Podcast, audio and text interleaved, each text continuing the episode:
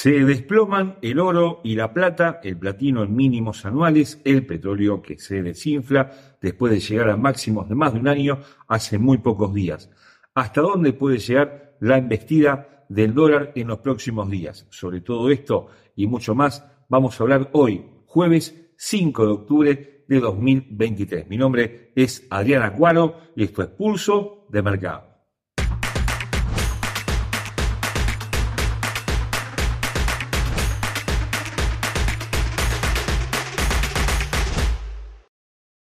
Antes de continuar con nuestro análisis, te recordamos como siempre que nuestros videos son de carácter meramente educativo y que ganancias pasadas no garantizan ganancias futuras. Te invitamos a conocer nuestra plataforma Advanced Trader, una plataforma que integra todo lo mejor de TradingView para hacer de tu operatoria un trabajo mucho más eficiente y por supuesto exitoso. Prueba nuestra plataforma y AutoChartist, un sistema que te da señales de mercado directamente a través de el link que vas a encontrar al pie de este video. Puedes descargarla sin cargo alguno.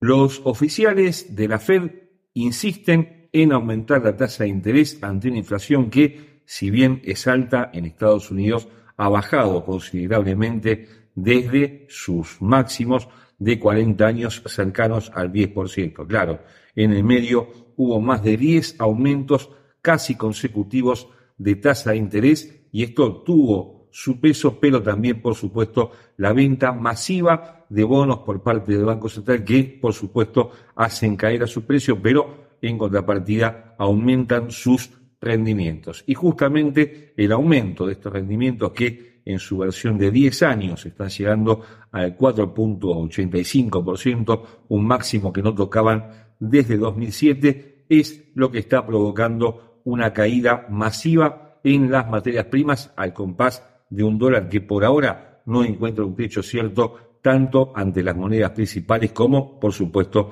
ante las materias primas. Así vemos como esta misma semana el euro, la libra esterlina de yen alcanzaron mínimos de un año, por lo menos de este año 2023, y eh, las materias primas también están cediendo para llegar algunas a mínimos también del año puntualmente desde el 4 de octubre el platino, pero también bajando considerablemente el oro y la plata mínimos que no tocaban desde marzo. Pero entrando ya en materia, nos ocupamos ahora del petróleo, de la materia prima principal, la que tiene influencia directa sobre la economía global y en este sentido, así como la semana pasada decíamos que estaba alcanzando máximos de más de un año, puntualmente de 13 meses, superando los 92, 93 dólares en los futuros de West Texas. Bueno, ahora también cae y está mirando de cerca en la zona de 80 dólares, una zona que en principio podría ser soporte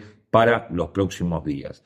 Esto sucede justamente en medio de una reunión de la OPEP, de la Organización de Países Exportadores y Productores de Petróleo, que de alguna forma confirmaron, ratificaron el acuerdo que tienen varios países miembros para mantener, bueno, más baja la producción, puntualmente el 1.3% de la producción diaria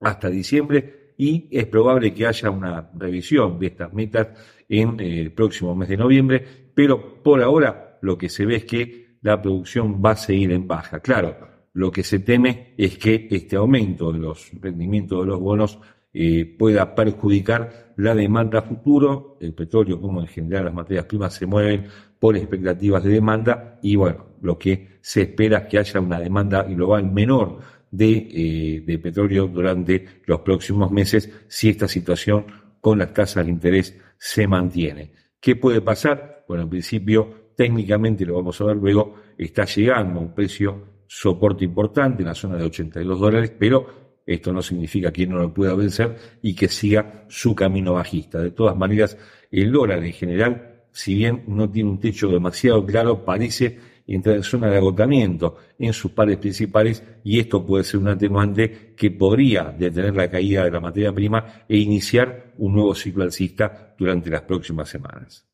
Desde un punto de vista técnico, los futuros de West Texas, hablamos por supuesto de petróleo, cotizan a 83 dólares con 14 centavos y una tendencia que se perfila a la baja en el gráfico diario. El precio vulneró en la vela de hoy justamente una línea de tendencia alcista que provenía de los mínimos de junio en la zona de 66 dólares para bueno, quebrar justamente en la zona de 85 dólares y buscar ahora los próximos soportes en 81,10, 79,20, 79 dólares, 77,55, que es un 100% de el alza anterior, del alza que proviene de los mínimos del mes de agosto, del 24 de agosto puntualmente, contra los máximos del mes anterior en la zona de 96 dólares. Justamente el precio se ubica ahora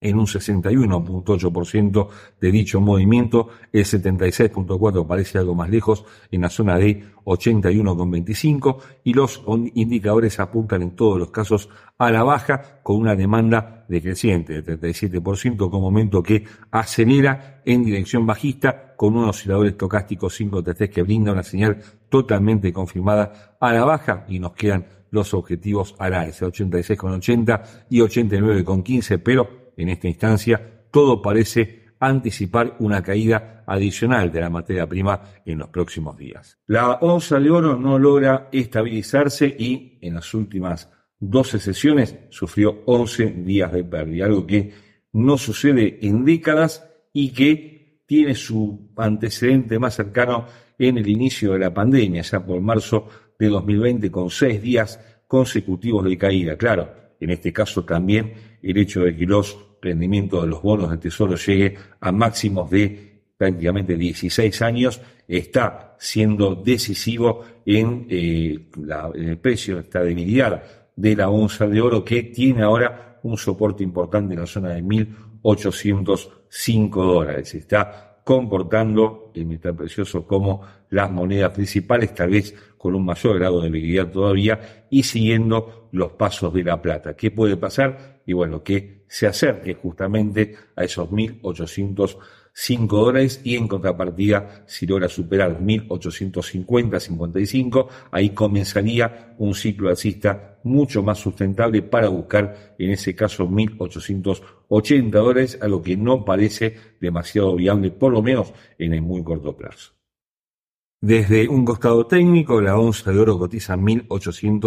1.823 dólares con 26 centavos, con una tendencia bajista de gráfico diario. Decíamos antes que en los últimos días, prácticamente solo un día, el 22 de septiembre, logró escalar posiciones, todos los demás a la baja y tiene ahora soportes en la zona de 1.805 dólares, los mínimos del año que alcanzó a fines de febrero y a principios de marzo pasado, más abajo 1.700 88 dólares. Este es un nivel importante porque es la punta de canal bajista de eh, que está, digamos, guiando el movimiento de la materia prima durante las últimas eh, semanas, puntualmente desde el día 4 de mayo cuando alcanzó sus máximos históricos en 2085 dólares. Si no logra detenerse en los mínimos mencionados, es probable que vaya a buscar esa banda inferior de canal. Al alza, 1837, 1852, 1866 dólares que en su hora fuera este gap que finalmente cubrió, que había dejado en el mes de marzo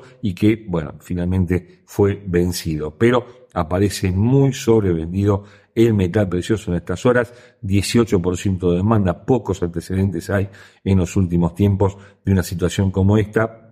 puntualmente desde el 19-20 de julio de 2022 con momento que acelera en buena forma a la baja, estocástico agotado, en su instancia inferior está más para comprar que para vender el oro, por lo menos en los próximos días. Pese a que la economía china está dando señales de estabilización a través de sus indicadores de manufacturas y que la plata y el platino son productos que China importa en su mayor medida, es decir, es el principal importador global de estos metales. Lo cierto es que la plata se ubica en mínimos de marzo de este año, el platino en mínimos de exactamente un año, inicio de octubre de 2022. ¿Qué es lo que está sucediendo? Bueno, en definitiva, como dijimos antes, la investida del dólar en todos los frentes está siendo decisiva y por ahora no encuentran ambos metales un piso demasiado claro. La plata tal vez lo tiene en la zona de 20,50, luego técnicamente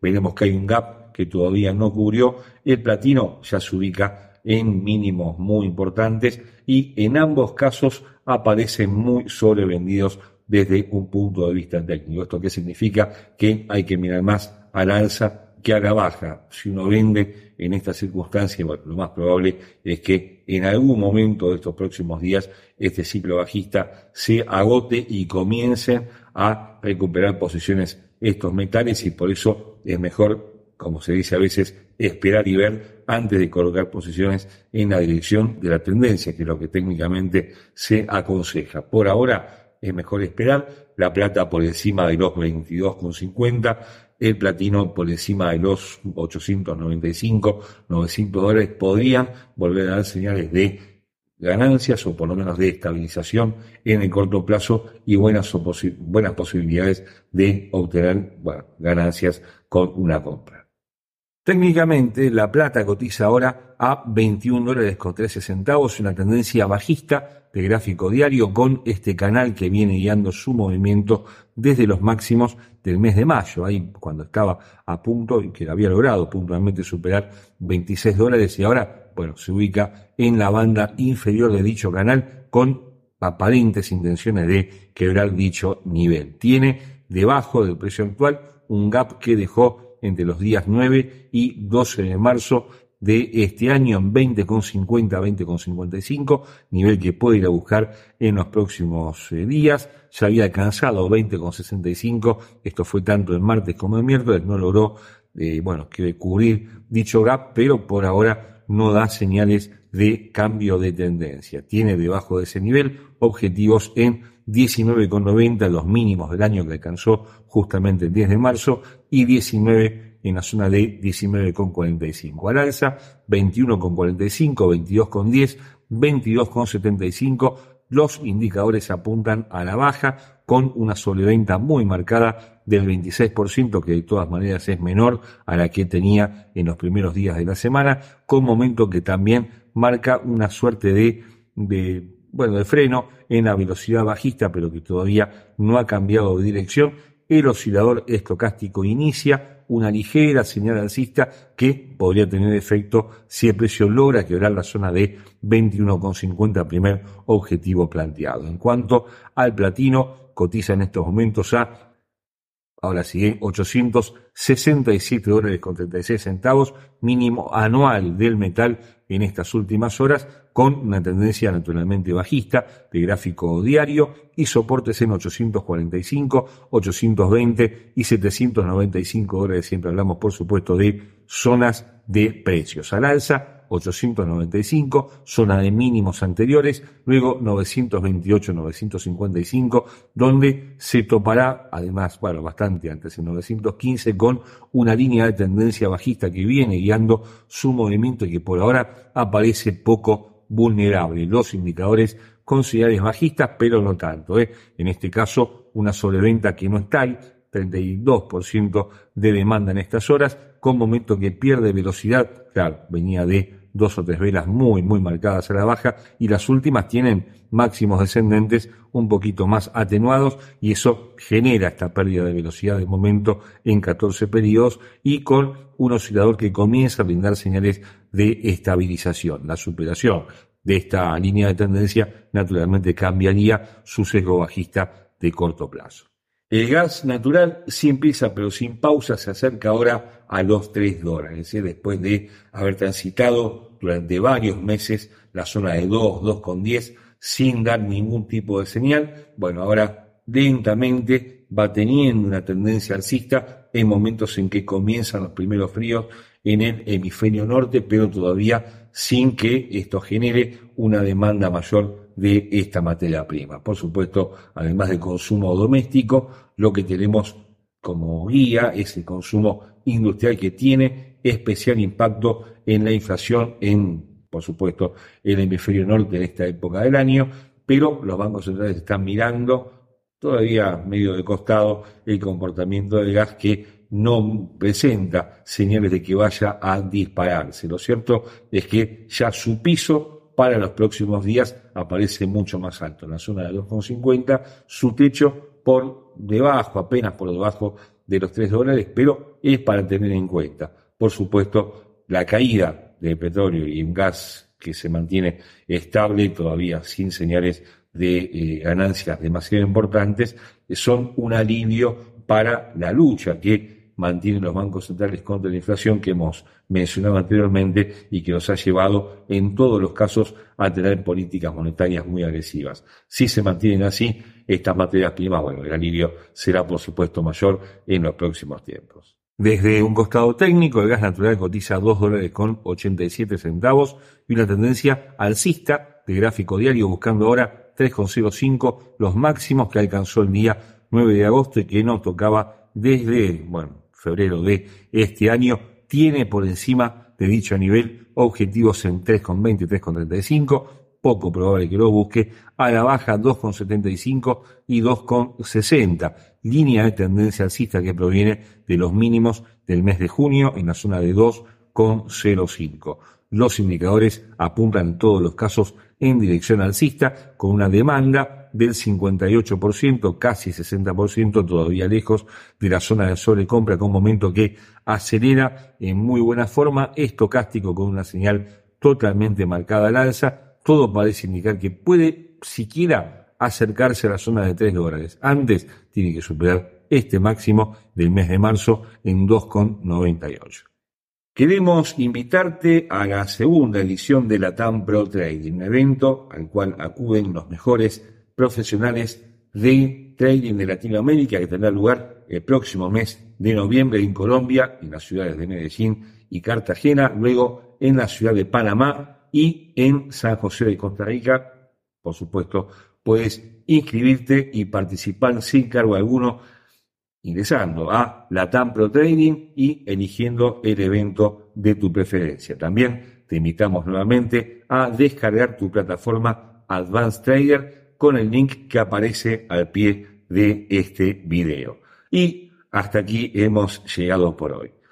Te invitamos a que sigas ¿eh? en nuestros videos diarios con Verónica, con Andrés y con Rodrigo, que nos hablan puntualmente de Forex, de acciones de índices bursátiles, y por nuestra parte volvemos con más materias primas el próximo jueves. Como siempre, muchas gracias por ver pulso de mercado.